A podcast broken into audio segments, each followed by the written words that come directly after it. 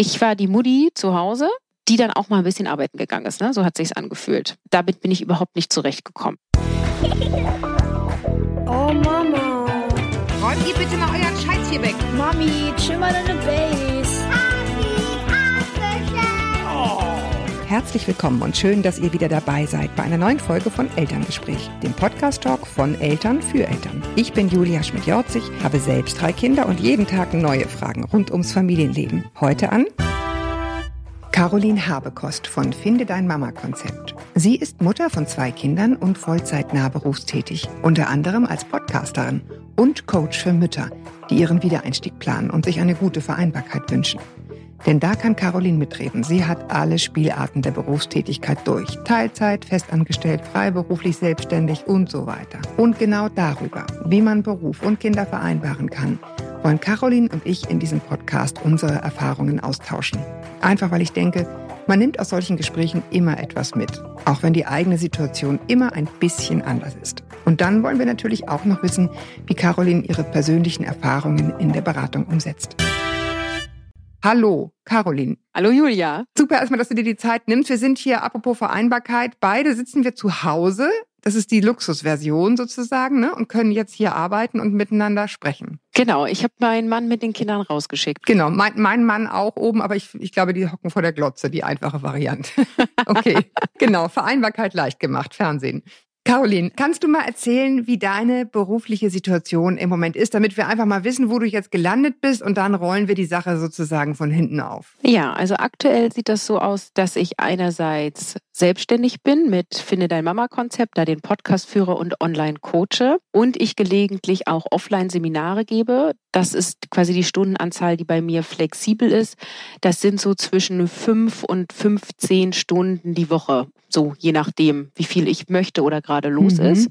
Und dann bin ich fest angestellt, richtig mit Arbeitsvertrag für 24 Stunden pro Woche, also drei volle Tage arbeite ich als agile Beraterin in einem Softwareunternehmen. Wir machen Softwareentwicklung und Beratung. Das ist ja Vollzeit oder rechne ich falsch? Das sind ja so zwischen 35 und 40 Stunden, je nach ähm, dem, wie viel ich in der Selbstständigkeit dann arbeite. Ne? Das ist flexibel. Und ist das was, wo du sagst, also ist das in der Realität so, dass du das bestimmst, dass du sagst, so, okay, jetzt merke ich, mir geht ein bisschen die Puste aus, jetzt machen wir ein bisschen weniger oder, oder bist du im Grunde getrieben von den Aufträgen? Sowohl als auch. Es ist immer oft so, dass dann viele Projekte auf einmal kommen und ich auf alle Lust habe und ich mir dann überlege, ja klar, das schaffe ich. Ne? Das mache ich auch noch mit. Und dann merke ich halt irgendwann, oh Gott, nee, jetzt weiß ich irgendwie gerade gar nicht. Es ist irgendwie völlig landunter. Mein Mann ist irgendwie ähm, auch im Stress, weil der mehr die Kinder hat. Wir spannen alles an Unterstützung ein und ich denke mir so, okay, warum mache ich mir den Stress? Fahr mal wieder runter. Und dann ist es tatsächlich so, dass ich Aufträge nach hinten schiebe. Bisher habe ich noch keine abgesagt, sondern habe sie dann quasi einfach nur gesagt, ja, diesen Monat geht nicht mehr, aber in zwei, drei Monaten kann ich wieder.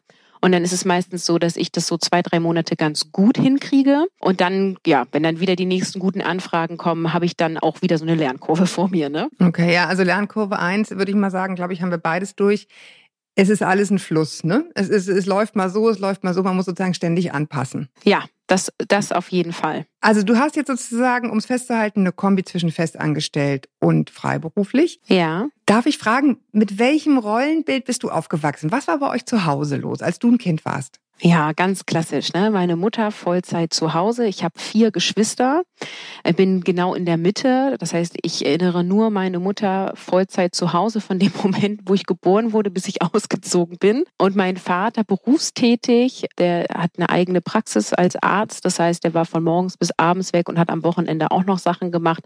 Also den habe ich sehr viel arbeitend erlebt. Wie hast du das als Kind empfunden? Ja, das war für mich total normal. Ne? Also ich habe das nie kritisiert, habe das nie in Frage gestellt.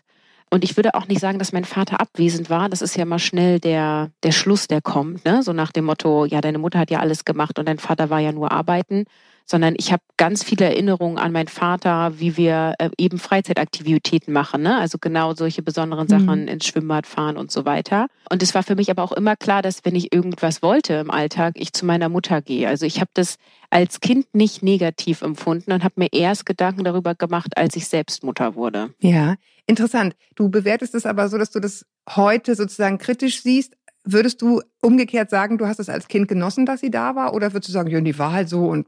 Doch, ich habe das schon auch genossen und ich habe das, glaube ich, auch ein Stück weit selbstverständlich hingenommen. Also es war irgendwie völlig klar, Mutti fährt mich zum Reiten oder so, ne? dass, ähm, dass ich da alleine hin müsste. Auf die Idee kam ich gar nicht und habe das aber auch damals als nichts Besonderes empfunden und habe halt quasi erst im Nachgang den Luxus dessen kennengelernt. Und was mein Schmerz dann aber war, als ich Mutter wurde, dass ich es mir halt so rum nicht vorstellen konnte. Ne? Ich wollte irgendwie nicht Vollzeit zu Hause bleiben mhm. und habe dann einen ganz schön Kampf mit meinen Rollenbildern für mich gehabt. Und ich glaube, habe ich auch immer noch. Ne? Ja, also ich glaube, das ist auch was, was irgendwie nie vorbeigeht. Und was auch, finde ich, zum Menschsein dazugehört. Äh, also ich weiß nicht, wie es dir geht, je älter ich werde, desto durchlässiger werden eigentlich meine Überzeugungen. Ja. Und ich finde eigentlich immer die Menschen am sympathischsten, die sich ständig noch Fragen stellen und nicht die nur noch Antworten haben am Ende. Ich weiß nicht, wie es dir geht. Und dazu gehört für mich auch Berufstätigkeit. Also ich habe manchmal das Gefühl, ich stelle mir zu viele Fragen. Aber ja, genau. Also es ist quasi so, dann, das ist wie so eine Zwiebel, ne? Man kommt irgendwie auf das eine Thema und dann löst man das irgendwie für sich, findet einen Weg und dann drei Tage später ist man schon wieder an der nächsten Schicht, so, ne? Und stellt sich dann wieder mhm. irgendwie eine Sinnfrage. Und aber genau das ist ja das, was mich zumindest total antreibt, auch in meiner Berufstätigkeit und in meinem Leben immer wieder auch zu gucken, aus welcher Situation handle ich heraus jetzt. Und es ist halt einfach so, dass ich ganz oft aus dem heraus handle, wie ich geprägt wurde. Und das ist dann eben so, dass wenn das Kind ja. irgendwie was braucht, ich das Gefühl habe, ich als Mutter müsste das liefern. Denn meine Mutter hat mir das immer alles geliefert, was sie konnte. Die hat immer alles gegeben. Also gebe ich auch immer alles. Und dann halt irgendwann mal festzustellen und zu sagen, okay, hier sind aber jetzt meine eigenen Bedürfnisse und eine gute Mutter zu sein bedeutet nicht, ich muss mich komplett aufopfern und ich weiß auch gar nicht, ob meine Mutter das aus ihrem Gefühl heraus so getan hat, aber ich habe das als Kind eben genauso wahrgenommen, dass sie immer alles gegeben hat, immer für uns da war. Ich kann mich an keine Situation erinnern, wo meine Mutter mir irgendwas, ja, nicht versucht hat, mich in irgendwas zu unterstützen, wo ich es gebraucht hätte. Ne? Und das ist dann schon so ein Druck, den ich mir selber gemacht habe und wahrscheinlich auch immer wieder nochmal mache, dass ich das Gefühl habe, ähm, ich müsste jetzt diejenige sein, die Punkt, Punkt, Punkt. Ne? Und wenn es dann mein Mann übernimmt, weil ja. ich der Überzeugung bin, dass das für uns zumindest der richtige Weg ist, dass wir uns das weitestgehend gleichberechtigt aufteilen, obwohl wir immer noch nicht gleichberechtigt aufgeteilt sind. Also meistens ist es so, dass mein Mann mehr arbeitet und ich mehr die Kinder betreue. Aber wir dürfen ja auch noch iterieren und äh, weiter an uns feilen. Also mal gucken, wo wir dann irgendwann hinkommen. Und ich habe ganz oft dann schlechtes Gewissen, ne? obwohl es genau meine Überzeugung ist, dass meine Kinder genauso gut aufgehoben sind bei dem Vater, bei meinem Mann und ich nicht die, die, die der bessere Elternteil bin. Und trotzdem war es so, mein Sohn hatte neulich die erste Reitstunde seines Lebens und mein Mann hat das begleitet und ich hatte das Gefühl, ich verpasse jetzt was. Ich hätte da sein müssen. Ja, ja das ist ja, das ist ja sozusagen der zweite Teil. Der eine Teil ist, ich denke, ich muss es machen, da muss man reinwachsen, dass es auch sehr gut mal jemand anders machen kann, solange, und das ist meine Überzeugung, die, find, die Kinder, finde ich, das sichere Gefühl haben, es ist immer jemand da, den ich fragen kann. Das ist, finde ich, schon was, was objektiv sichergestellt sein sollte. Wer immer das dann ist, es muss nicht die Mami sein, aber ich finde schon schön, wenn Kinder das Gefühl haben, ne, für meine Bedürfnisse ist jemand da mhm. und dem kann ich ansprechen, da ist jemand ansprechbar, wie auch immer, egal welchen Geschlechts. In der Tat gehört natürlich die, die andere Seite ist immer so ein bisschen dieses auch abgeben können. Ne? Das eine ja. ist die, die theoretische Tatsache, dass da jemand ist, ein Papa oder wer auch immer, dem ich sozusagen geben kann. Und dann aber eben auch loslassen können. Das ist immer noch ein großer zweiter Schritt, ne? So aus der, aus der eigenen Erfahrung. Finde ich total. Und da spielt es ja auch eine totale Rolle. Wie war das, als die Kinder klein waren? Ne? Also jetzt sind meine Kinder fast fünf und sieben. Heute kann ich das relativ gut. Aber als die irgendwie drei und eins waren, hatte ich da ganz andere Probleme, weil ich natürlich diejenige war, die ein Jahr in Elternzeit gegangen ist und in Elterngeldbezug gegangen ist und die viel schneller in dieses Elternsein reingewachsen ist, weil ich einfach viel mehr Zeit mit den Kindern verbracht habe. Und dann ist ja immer so dieses, okay, dann ist irgendwie das Elterngeld zu Ende, die Frau geht irgendwie wieder arbeiten, jetzt muss sie irgendwie dieses Kind abgeben und auf einmal soll sie loslassen können. Ne? Und das fand ich schon irgendwie auch eine Erwartung, die ich nicht erfüllen konnte und dann auch irgendwann nicht erfüllen wollte. Ich finde vor allen Dingen auch, ich habe damals gedacht, als ich wieder angefangen habe, nach meinem heutigen Gefühl viel zu früh. Also für mich war das nicht gut, so ganz früh wieder anzufangen, nach einem halben Jahr, als mein älterer ein halbes Jahr alt war. Ich dachte mir, okay, alle haben sozusagen vom Organisieren geredet, aber nicht von den Gefühlen. Ja. Du fühlst dich ja so schrecklich einfach. Also ich, das hat mir, also es hat mich gar nicht glücklich gemacht, so in der ersten Zeit. Jetzt so nach so vielen Jahren, meine sind jetzt der älteste ist ja 14, denke ich, es war gut, es durchzuhalten. Es war gut, auch diese Durststrecken mit den Krankheiten und so weiter. Das habe ich dann einen ganz anderen Blick drauf. Aber damals waren die es schon ganz schön, ganz schön tough. Und eben auch so dieses sich die Rolle finden von dem, was man selber erlebt hat. Meine Mutter war ja alleinerziehend, war Vollzeit berufstätig. Das war keine ideologische Frage, sondern einfach musste sein. War eine ganz tolle Mutter, aber natürlich einfach sehr beschäftigt. Und das hat mir schon, schon ein bisschen gefehlt. Deswegen war für mich immer ein Riesending. Ich möchte eigentlich für die da sein. Ich möchte das eigentlich nicht genauso machen müssen, wenn es nicht sein muss. Das ist auch ein langer Weg gewesen. Und deswegen frage ich so, denken jetzt vielleicht einige, warum reden die so lange darüber, wie es bei ihnen als Kind war? Aber ich glaube, das prägt einen sehr. Das glaube ich auch. Wie man also, aufgewachsen ist. Insbesondere in Extremsituationen, finde ich. Also ich höre mich selber, wie ich Sätze sage, die meine Mutter gesagt hat. Ich höre mich selber, wie ich Dinge mhm. regel. In, also gerade wirklich so dieses äh, Kind kriegt einen Wutanfall, Menschen stehen um dich rum und du möchtest einen guten Eindruck vor denen machen. Dann kommen die alten Geister. Solange du die Füße unter meinen Tisch stellst. So oder so ähnlich, ne?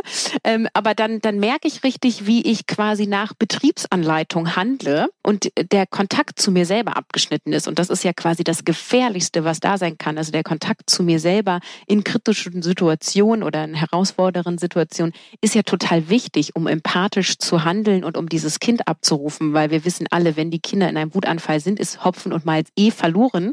Man hätte vorher eingreifen müssen. In der Situation selber kann man eigentlich nur noch die anderen retten oder gucken eben, dass, dass man die Situation auflöst. Und da dann aus meinem Gefühl heraus gut zu handeln, finde ich eine unglaublich unglaubliche Herausforderung. Und ich merke da einfach immer und immer wieder, dass ich da ganz viel handle, wie meine Mutter gehandelt hat. Und manchmal finde ich das total gut, weil ich denke, ja, das hat die Situation jetzt gut gelöst oder wir sind damit gut zurechtzukommen. Und manchmal denke ich, hm, okay, jetzt, das hätte man besser machen können und ich weiß es doch eigentlich besser und ich habe es nur noch verschärft und ich habe irgendwie jetzt blöde Sätze gesagt oder habe mal rumgeschrien, was irgendwie auch nicht sein soll und, und, und, ne? Da ist immer wieder das Thema Beschäftigung mit sich selber, mit seiner Vergangenheit, mit seinen Bewältigungsstrategien und dann sich bewusst für das entscheiden, was man möchte und eben nicht. Also ich versuche immer zu vermeiden, nicht nur aus einem Reflex heraus zu handeln, sondern bewusst zu handeln. Und alles, was ich bewusst tue, ist in Ordnung, auch wenn ich im Nachhinein sage, ich würde es anders machen. Aber ich möchte gerne bewusst entscheiden, ob ich jetzt schreie, ob ich jetzt weggehe, ob ich jetzt besonders pädagogisch wertvoll reagiere oder wie auch immer. Ich möchte gerne die bewusste Entscheidung treffen. Und das ist das, woran ich arbeite. Ja, und dazu zählt natürlich eben auch dieses sich bewusst zu entscheiden, wie möchte ich arbeiten und wie möchte ich leben. Und da ist jetzt meine Erfahrung eben, das ändert sich einfach auch. Ne? Also ich bin definitiv nicht mehr der Mensch, der ich war, als ich Kinder bekommen habe. Da sind jetzt 14 Jahre drüber hergegangen. Natürlich verändert man sich da. Und wenn man dann da schafft, immer wieder in sich reinzuhören und auch mit dem Partner zu sprechen, so was, was ist denn bei dir jetzt eigentlich gerade? Welche Gefühle hast du eigentlich gerade? Und dann auch anzupassen. Das finde ich eben auch ganz, ganz wichtig, sich nicht so festzuziehen in der Situation, sondern zu gucken, okay, das hat jetzt gepasst bis jetzt und jetzt passt was anderes. Ne? Ja, das erlebe ich immer wieder. Also, dass Mütter quasi planen in einem halben Jahr und in einem Jahr und dann mache ich in drei Jahren diesen Karriereschritt und dann stelle ich mir das so vor. Und mit so und so vielen Jahren lässt sich mein Kind ja dann auf jeden Fall betreuen. Das sind alles, also kann man machen, aber bringt nichts. Weil es wird wahrscheinlich nee. auf keinen Fall so kommen, wie du dir das da gerade überlegt hast. Ich finde es immer gut, viele verschiedene Ideen durchzudenken und eben auch mit dem Vater durchzusprechen, weil man da schon mal feststellt, okay, was haben wir denn so für Ideen? Ne? Also wie schnell möchte ich wieder einsteigen, mit wie vielen Stunden, wie kann ich mir das vorstellen? Es gibt Leute, die sagen, okay, Krippe kann ich mir überhaupt nicht vorstellen. Auf jeden Fall eine Tagesmutter. Andere sagen, auf keinen Fall Tagesmutter. Das soll irgendwie eher eine große Betreuung. Also da ist schon mal sich Ideen zu machen und zu durchdenken, macht total Sinn. Aber man kann nichts planen und es ist auch meine persönliche Erfahrung und es wird deine bestimmt auch sein. Immer wenn etwas gerade läuft, ist es kurz davor zu Ende zu sein. Ja, es ist so bitter, aber es ist total wahr. Genau, also dann, dann läuft es gerade, man denkt, also äh, bestes Beispiel ist ja so bei diesen Schlafenszeiten, als sie noch ganz klein waren. Ne? So dieses jetzt haben wir gerade einen Rhythmus, der richtig gut ist. Ne? Jetzt schläft das Kind immer von eins bis halb drei im eigenen Bett. Wahnsinn, wie im Bilderbuch. Das läuft drei Tage am Stück und dann läuft es wieder sechs Wochen nicht. Ne? Und das ist halt mhm. so mit allem. Das ist mit der Betreuung, das ist, wie Kinder sich verhalten. Ich kann dir gerade beschreiben, wie meine Kinder sich heute verhalten haben. Deswegen würde ich darauf schließen, dass die morgen ähnlich drauf sind. Aber wie die in zwei Wochen drauf sind, das kann ich dir nicht sagen. Und deswegen ist es total wichtig, erstmal anzunehmen, dass Dinge sich immer und immer wieder ändern. Ähm, und, und sich damit zu, zu befreunden. Ja, und sich ja. wirklich mit dieser Idee zu befreunden. Das geht ja nicht nur unter dem Motto, ich muss es einfach schlucken, diese bittere Pille, es ändert sich ständig, sondern sich mit der Idee anzufreunden, dass alles im Fluss ist. Weil das hat auch was Tolles. Und ein System zu finden, damit umzugehen. Ne? Denn es gibt ja schon Dinge, die sind eben nicht so flexibel. Ne? Das sind zum Beispiel Schulzeiten, ne? wenn, das, wenn man schon Mhm. ein Kind hat, was in der Schule ist. Da kann man schlecht sagen, wir kommen heute nicht und morgen kommen wir doppelt so lange. Also es gibt genau, ja du manche, brauchst die einen Notfallplan. Mhm. Genau, du, es gibt Dinge, die sind fest und der Rest ist flexibel und immer wieder zu gucken, was ist möglich, was möchte ich möglich machen und wer kann mich dabei unterstützen. Und deswegen, also du hast vorhin auch so schön gesagt, es ist nicht nur eine Frage der Organisation, sondern da hängen auch Gefühle bei. Genau, also einmal gucken, wie finde ich Zugang zu meinen Gefühlen und was macht das mit mir und wie kann ich mit meinen Gefühlen umgehen. Und ich finde auch ganz wichtig zu lernen, wie kann ich denn eigentlich meinen Alltag wuppen, wenn ich mal eine Zeit habe, wo es mir nicht gut geht, wo ich nicht ausgeschlafen bin, wo ich mich gerade ärgere. Also Unterstützung, Netzwerk äh, und so weiter. Dieses, äh, wie, Mhm. wie schöpfe ich Kraft und wie kann ich auch Kraft schöpfen, wenn ich mit meinen Kindern dabei bin. Also ne, nicht immer nur dieses, ich brauche jetzt meine Zeit für mich und ich muss die irgendwie wegorganisieren. Das ist auch mal schön, aber es ist, finde ich, auch total wichtig rauszufinden, wie kann ich, wenn ich mit meinen Kindern bin, wieder Kraft schöpfen, dass es mich nicht nur Kraft kostet. Ne? Und das ist bei jedem total individuell. Die einen gehen im Wald Ja. spazieren, die anderen machen den Fernseher an. Ich glaube, Fernsehen funktioniert bei allen Kindern, also bei meinen zumindest Mhm. auch. Ich finde, das ist sehr, also äh, ich habe jetzt vorhin aus Spaß gesagt, aber ich finde, das ist sehr zwieschneidig, ne? weil hinterher hast du halt völlig aufgedrehte. Das muss man sich gut überlegen, wann man dieses Mittel einsetzt, finde ich. Ja, das stimmt. Man muss dann in dieser Zeit sich selber so gut erholen, dass man danach alles abfangen kann. Ich finde eine ganz wichtige erste Entscheidung, so für Mütter, die uns jetzt zuhören, die denken, okay, wie fange ich das denn jetzt überhaupt an, ist, wie lebe ich überhaupt? Und damit meine ich auch durchaus, in welcher Form? Ja, leben wir in einem Mehrfamilienhaus? Leben wir in einem Einfamilienhaus? Haben wir eine Wohnung? Und wenn ja, wie sollte das idealerweise mein Umfeld sein, sodass man notfalls sagen kann, jetzt geht ihr mal darüber, ne? solange ich telefonieren muss und wenn sie telefonieren muss, kommt die zu uns. Also das ist, finde ich, schon mal ein ganz, eine gute Idee, sich wirklich gut zu überlegen, wie könnten wir leben, sodass das flexibel bleibt. Mhm. Das heißt, ne, also mal nimmt die eine Mutter, mal nimmt die andere Mutter. Das kann die Reihenhaussiedlung sein, weiß der Geier. Das kann, finde ich, eine unheimliche Entlastung sein, in einer Umgebung zu leben, wo man sich gegenseitig unterstützt. Das ist für jeden, kann das was ganz anderes sein. Aber ich finde, das ist sozusagen der erste, die erste Richtung, in die man denken kann, wie müsste denn die Lebensform sein, die uns optimal unterstützt. Bei den Schwiegereltern einziehen kann es auch sein für eine gewisse Zeit. Die eigene Mutter, weiß der Geier. Also das finde ich ist immer schon ein ganz guter ja, Punkt, auf den man so lange rumdenken kann. Manchmal dauert es auch Jahre, bis man sein Konzept gefunden hat. Naja, oder dann hat man es gefunden und dann passt es doch wieder nicht und dann passt man es wieder an. Ne? Also auch da Genau. darf man flexibel sein. Ich kenne inzwischen Familien, die ein Haus gekauft haben, es jetzt wieder verkauft haben und in eine Mietswohnung gezogen sind, weil sie gesagt haben, Haus, Garten, das ist alles zu viel und Mhm. der Kredit ist uns zu teuer und es erfüllt uns nämlich nicht das, was wir uns erhofft haben, sondern es ist eher Belastung. Also ändern wir das Ganze nochmal. Das machen ja die wenigsten tatsächlich. Ne? Wer ein Haus kauft, gibt irgendwie alles, um dieses Haus zu behalten und zu, ja, zu halten und zu bezahlen und zu pflegen. Also da darf man halt auch einfach sagen, ja, okay, dann, dann ist das nicht so unser Weg und Hat sich doch nicht da gepasst. lösen. Genau, Ja. hat doch nicht gepasst. Ja, und es ist viel Arbeit, kann ich beurteilen. Also das will gut überlegt sein. Wenn man Gartenarbeit liebt, ist das eine tolle Sache. Wenn man eher denkt, uh, dann wirklich gut überlegen. Also wir haben uns ja, wir haben ja ein Haus gekauft, tatsächlich, wir sind auch echt spießig von außen betrachtet, aber wir machen halt den Garten nicht. Also wir, wir spielen da ganz viel drinne, aber ich sage immer, Moos ist auch grün, ne? Wir brauchen keinen Ja. Rasen. Und den muss Ich, man ich bin gerade auf dem. Ökotrip, deswegen baue ich gerade ganz viel an, aber ich kann es im Grunde auch nicht. Es sieht aus wie Kraut und Rüben, trotzdem egal. Genau, also das, das ist dann dieses Thema Perfektionismus. Ne? Natürlich äh, finde ich schöne gepflegte Gärten toll, aber wir wollten halt gerne ein Haus haben. Wir stehen beide nicht auf Gartenarbeit. Unsere Woche ist proppevoll. Uns sind andere Prioritäten wichtiger. Wir sehen nicht ein Geld für einen Gärtner zu bezahlen. Also äh, machen wir das so, dass wir da langlaufen können und den Garten zum Spielen nutzen können. Und Punkt, oben Ja. fertig. Genau, sondern das ist sozusagen das Zweite, die, die inneren Prioritäten finden. Ne? Das muss man einfach, weil du kannst es unmöglich alles schaffen. Ich wollte noch mal eine Sache sagen, nämlich dieses Gefühl von, ja, wenn die klein sind, ne, dann, dann ist es alles noch so schwierig mit dem Betreuen, aber nachher wird es irgendwie einfacher.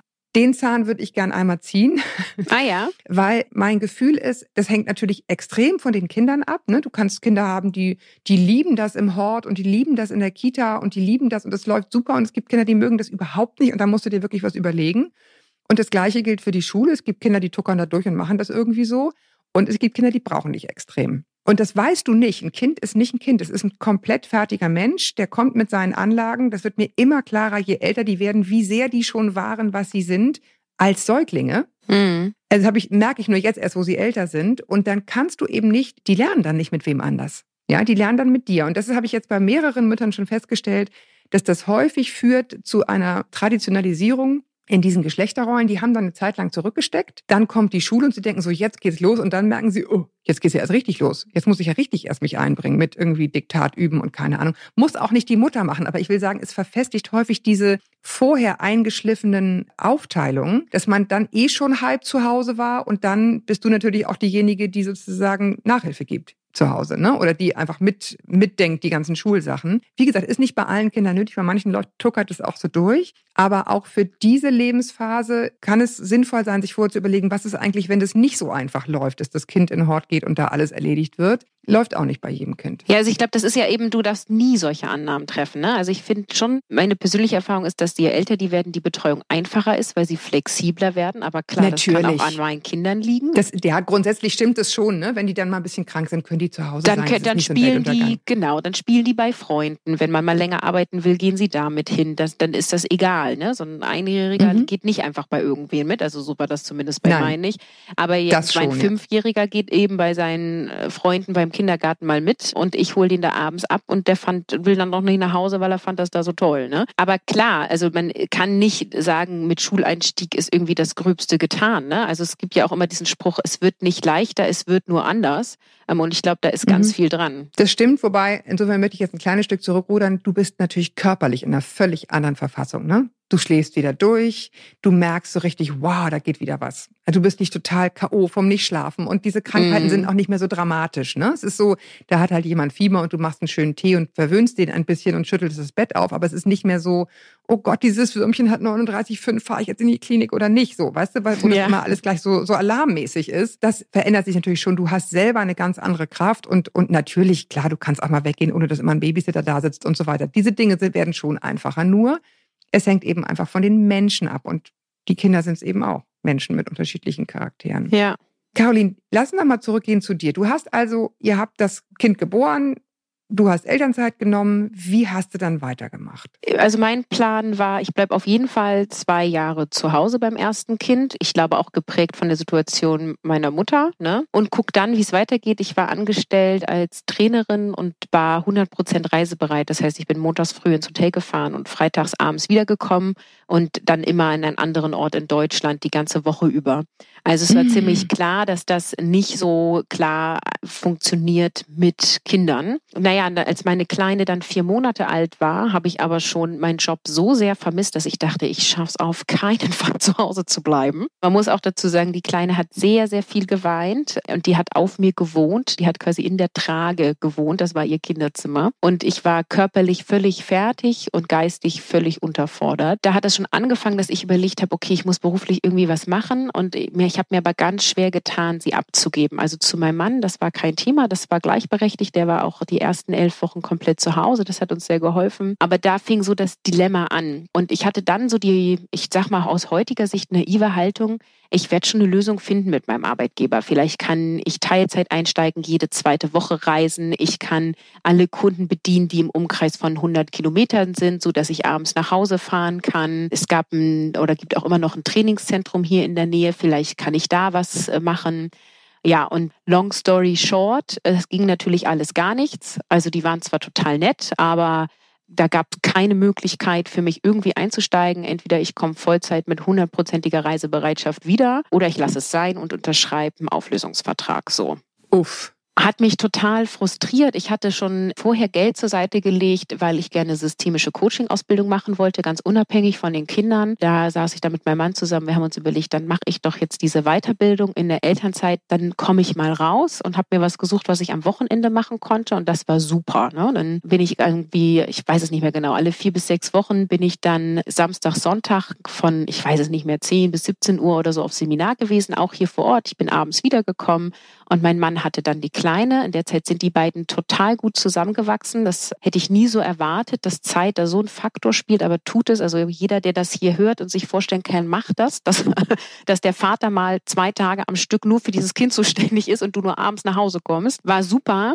Naja, und das hat mich so ein bisschen über Wasser gehalten und aus dieser äh, Ausbildung heraus ist dann die Idee entstanden, mach dich doch selbstständig. Und ich habe dann mit meinem Arbeitgeber gesprochen der mich dann quasi, wie heißt das, also in Elternzeit war ich dann Teilzeit selbstständig und ich war dann noch angestellt, aber eben in Elternzeit und durfte selbstständig Aufträge annehmen, die aber nicht inhaltlich in deren Kontext passen. So war irgendwie der mhm. Deal. Also du sollst keine Konkurrenz machen. Genau. Das heißt, das war ja dann ganz klassisch für mich Training, Coaching. Das heißt, ich habe so Präsentationstrainings an Universitäten hier gegeben und habe mir da ein paar Sachen gesucht und bin dann aus der Elternzeit heraus in die Selbstständigkeit gegangen. Bin dann wieder schwanger geworden, habe meine Elternzeit bei dem Arbeitgeber verlängert und habe dann quasi in der Selbstständigkeit so weitergemacht. Bis dann der kleine eins war, das ist dann der zweite gewesen. Wie viele Stunden hast du da in der Selbstständigkeit gearbeitet, entschuldige? Ja, ist schwierig zu sagen. Ich habe ja dann Tagesseminare gegeben und ich war dann meistens so ein Tag die Woche, einen ganzen Tag weg. Aber ich habe natürlich Vor- und Nachbereitung gehabt. Ne?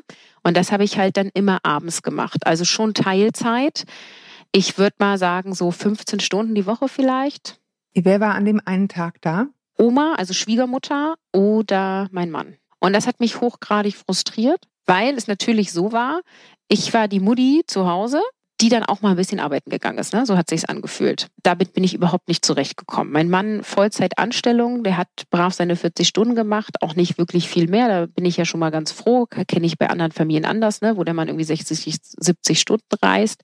Der hat sich auch immer total engagiert, wenn er hier zu Hause war. Aber trotzdem war das so, die Kinder, wenn sie hingefallen sind, haben nach Mama gerufen. Nachts, wenn die Albträume haben, haben die nach Mama gerufen. Wenn die Kinder krank waren, ist Mama zu Hause geblieben. Wenn mein Mann einen wichtigen Termin hatte an einem Seminartag, dann habe ich Schwiegermutter angerufen. Ich habe mit Schwiegermutter gesprochen. Ich habe die Tasche für Schwiegermutter gepackt. Mhm. Und es hat mir überhaupt nicht gefallen. Und das ist auch der Grund, warum wir dann quasi über die Jahre ein anderes Modell gewählt haben. Warum hat es dir genau nicht gefallen? Weil dieses, dieses ich arbeite ein bisschen und mache die Kinder ist ja für ganz, ganz viele das, mit denen sie jahrelang ich sage mal Leben. Ich sage jetzt mal, mache jetzt mal extra kein Adjektiv dazu, ja, sondern was lange so bleibt. Was ist das gewesen, was dich daran genervt hat? Und wo hast, was ist es genau gewesen? Du hast jetzt beschrieben, ne? Ich musste immer sozusagen, ich hatte das alles in der Hand. Das kann man ja auch sehr schön finden. Du hast gesagt, so, uff, nee, also so habe ich mir das irgendwie nicht gedacht. Ich glaube, das hat ganz verschiedene Ebenen. Einmal hatte ich das Gefühl, es ist keine gleichberechtigte Elternschaft zwischen mir und meinem Mann. Also ich hatte wirklich das Gefühl, Paar sein ist was ganz anderes als Eltern sein. Und in der Elternschaft bin ich irgendwie die, die Leaderin, die Führungskraft, so, ohne dass ich dazu irgendwann mal befähigt wurde. Also es hat auch zu Diskussion und Streit geführt, weil natürlich, wenn er dann mal was gemacht hat, er das nicht so gemacht hat, wie ich das gemacht habe und ich das natürlich falsch empfunden habe. also so ganz klassische Dinge. Das meinte ich mit dem Loslassen am Anfang, ja. Genau, mhm. so das fand ich ganz schwierig. Also dieses ich führe hier die Regie und er soll es dann aber auf seine Art und Weise machen, aber in den vorgegebenen Zeitfenstern, die ich organisiere, fand ich einfach völlige Fehlkonstruktion. Also und auch einfach eine eine Befähigung in einer, also wenn wir das jetzt mal als Unternehmen betrachten, als hätte ich mich selbst zur Führungskraft ernannt, was ich nicht war. Und das war nicht fair. Und dann eben dieses Thema, meine berufliche Verwirklichung. Also ich war ja dann beruflich sehr eingeschränkt, weil ich musste ja mal alles organisieren. Und manchmal hatte ich das Gefühl, ich organisiere viel mehr ähm, als dass ich eigentlich arbeite. Und ich habe viele Aufträge angenommen, einfach weil sie vor Ort waren und weil es ein Thema war, was ich schon vorbereitet hatte. Es war keine berufliche Verwirklichung mehr da. Ja. Und das hat mich total frustriert. Also das ist quasi noch ein Aspekt, wo ich irgendwie dachte, wenn ich jetzt beruflich durchstarten muss, brauche ich mehr Flexibilität. Da kann ich nicht noch primär hauptberuflich Mutter sein und nur so ein bisschen arbeiten, sondern dann brauche ich einen ganz anderen Support. Meine Kinder müssen sich an andere Betreuung gewöhnen. Wir müssen zu Hause alles anders strukturieren. Mein Mann muss viel mehr einspringen, damit ich beruflich viel mehr leisten kann. Und das war unter den Umständen damals so nicht möglich. Also der Punkt, auf dem ich in diesem ganzen, also bei diesem ganzen Gedankenball, den man da vor sich her schiebt, extrem rumgekaut habe, ist die genau dieses, ne? Die Einschränkung, wo, wo ich denke, ich brauchte jahrelang, um da wirklich richtig reinzuwachsen in die Tatsache, dass man eingeschränkt ist und das auch nicht mehr als Last zu empfinden. Mhm. Also ich sag mal, wenn du den Kilimanjaro besteigst, dann hast du definitiv die Einschränkung, dass du, du wirst wahrscheinlich äh, Höhenkrankheit kriegen, wirst auf Luftmatratzen schlafen müssen. So, das ist sozusagen, das eine geht nicht ohne das andere. Du kannst nicht Familie haben und in einem Familienkontext leben und Kinder haben, ohne eingeschränkt zu sein. Wo ich immer dachte, komisch, das muss, muss mir doch irgendwie klar gewesen sein, dass das eine Glück nicht ohne das andere zu haben ist. Und da fand ich es nicht so einfach zu sagen, ich will die Einschränkung nicht haben. Weißt du, was ich meine? Ja, ich will auch immer alles haben und stelle immer wieder fest, gleichzeitig geht's nicht. Genau, genau, das meine ich. Also ich denke inzwischen, na ja, das ist halt die Einschränkung, die man hat, wenn man Kinder hat. Aber das gleichzeitig fiel es mir aber auch schwer, ne? weil ich das Gefühl hatte, ich hatte nur die Einschränkung. Damals in der Situation, wo der Kleine ja so eins war, war es aber äh, so eine starke Einschränkung für mich, dass es nicht tragbar war. Also ich konnte es so nicht akzeptieren und ich habe das dann noch länger weiter so gelebt, weil ich dann dachte, ich gewöhne mich da noch dran, das ist so, alles wird besser. Und wenn der dann erstmal in der Betreuung ist und ne, wir wachsen da rein und so. Und ich habe dann auch in der Zeit äh, Finde dein Mama-Konzept gegründet, weil ich gedacht habe, online ist super. Ein Thema, wo ich mega Bock drauf habe, mich mehr zu engagieren. Bock hatte, mir Podcasten beizubringen. Und das war eine Phase, wo ich das total genossen habe, selbstständig zu sein. Denn das muss man ja auch sagen, ich bin super flexibel als Selbstständige. Ich kann alles selber entscheiden, was mir total gut gefällt. Ähm, und wann? Und wann kann ich entscheiden? Und das ist wie so eine Sucht geworden zu arbeiten in der Zeit. Also ich hatte die Idee und habe gedacht, das mache ich. Und auf einmal hatte ich Energie dafür. Und ich habe abends, wenn mein Mann kam, der kam immer so 17.30 Uhr, haben wir noch zusammen Armbrot gegessen. Und dann habe ich gesagt, hier, bitteschön, deine Kinder, ich gehe in mein Büro und habe dann irgendwie von, ich weiß nicht, 18.30 Uhr bis 23 Uhr wie eine Bekloppte irgendwie meine Website gebaut und mir Gedanken gemacht und meinen Podcast gestartet und völlig hyper, habe nachts dann nur von irgendwelchen Episoden geträumt, die ich irgendwann mal machen kann. Also meine ganzen Leidenschaft da reingetan. Das hat mir eine unglaubliche Zufriedenheit gegeben und als dann auch noch die ersten finanziellen Erfolge kamen, habe ich mich total groß gefühlt und toll und habe gedacht, das ist es. Online arbeiten, das ist jetzt die Lösung. Das ist, da sind wir genau bei diesem Thema von jetzt passt es, jetzt läuft es, ne? Ja, und ein paar mhm. Monate später durfte ich feststellen, irgendwie, wenn ich mal ganz ehrlich zu mir selber bin, so richtig glücklich bist du nicht, ne? Was war das? Was, was, was hat gefehlt? Also, es ist mir aufgefallen, einmal habe ich meine Kinder total viel angemotzt, ne? Da habe ich gedacht, irgendwas stimmt hier nicht. Also, dieses äh, immer wieder, also meine eigene Frustrationstoleranz war total niedrig und dieses, ich habe ich hab es nicht geschafft in der Selbstständigkeit, nicht zu arbeiten. Also auch wenn die Kinder Ferien hatten, habe ich nebenbei immer gearbeitet. Wenn die Kinder 20 Minuten Fernsehen geguckt haben, habe ich in diesen 20 Minuten gearbeitet. Ich, ich war wie süchtig. Ne? Ich konnte es nicht sein lassen und ich hatte immer das Gefühl, wenn die jetzt abends dann nicht eingeschlafen sind und ich musste sie ins Bett bringen und der, die schlafen jetzt nicht sofort, geht mir Arbeitszeit verloren. Und das ja. hat mich total unzufrieden gemacht. Ne? Und ich habe gedacht, so kann es nicht weitergehen. Und du hast eben gefragt, was habe ich vermisst oder was hat gefehlt? Ne? So hast du es formuliert. Ähm, mhm. Kontakt zu Kollegen. Also ich habe meinen Mann beneidet um jede Weihnachtsfeier, um jeden Kaffee, den er da getrunken hat. Ich habe vermisst, in ja. ein Büro zu fahren. So dieses ganze Äußere hat mir total gefehlt. Ja, das ist ja interessant. Also war, ich hatte, ich habe jetzt hier ganz groß gelb ein paar Sachen stehen. Nämlich, was ist Arbeit eigentlich? Und ich finde in der Tat ist es zum einen nicht nur, ich komme irgendwie raus aus diesem furchtbaren Zuhause, das ist es gar nicht, sondern was ist es im Positiven? Ich treffe andere Menschen. Ja, ich kriege Inspiration, ich kriege Feedback von erwachsenen Leuten, die sagen, gut gemacht. Oder auch ist noch verbesserungswürdig, was immer es ist, aber es ist jedenfalls ein Geben und Nehmen zwischen erwachsenen Leuten. Es ist ein Selbstvertrauen, was wieder wächst. Bei mir war das jedes Mal nach einem Jahr zu Hause bleiben komplett weg. Ich habe ja Fernsehen gemacht früher und ich hatte das Gefühl, ich kann gar keine Filme mehr machen. Es ging so rapide schnell, das kannst du dir gar nicht vorstellen. Mhm. Und deswegen, allein deshalb habe ich immer schon, ich muss jetzt irgendwann wieder anfangen, weil sonst denke ich, ich kann es gar nicht mehr ich, ich habe das Gefühl, ich fange jedes Mal sozusagen von Null an mit meinem Selbstvertrauen. Also ich finde, es gibt Selbstvertrauen, wenn es leidlich läuft.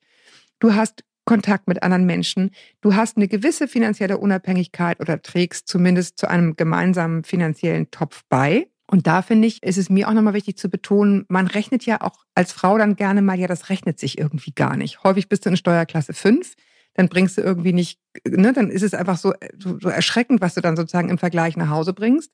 Wo du denkst, naja, ich meine dafür und dann die Kinderbetreuung, das ist ja eine Plus-Minus-Null-Rechnung. Das stimmt nicht. Erstens ist die Rechnung falsch, dass man das nur von seinem eigenen Gehalt abrechnet, finde ich.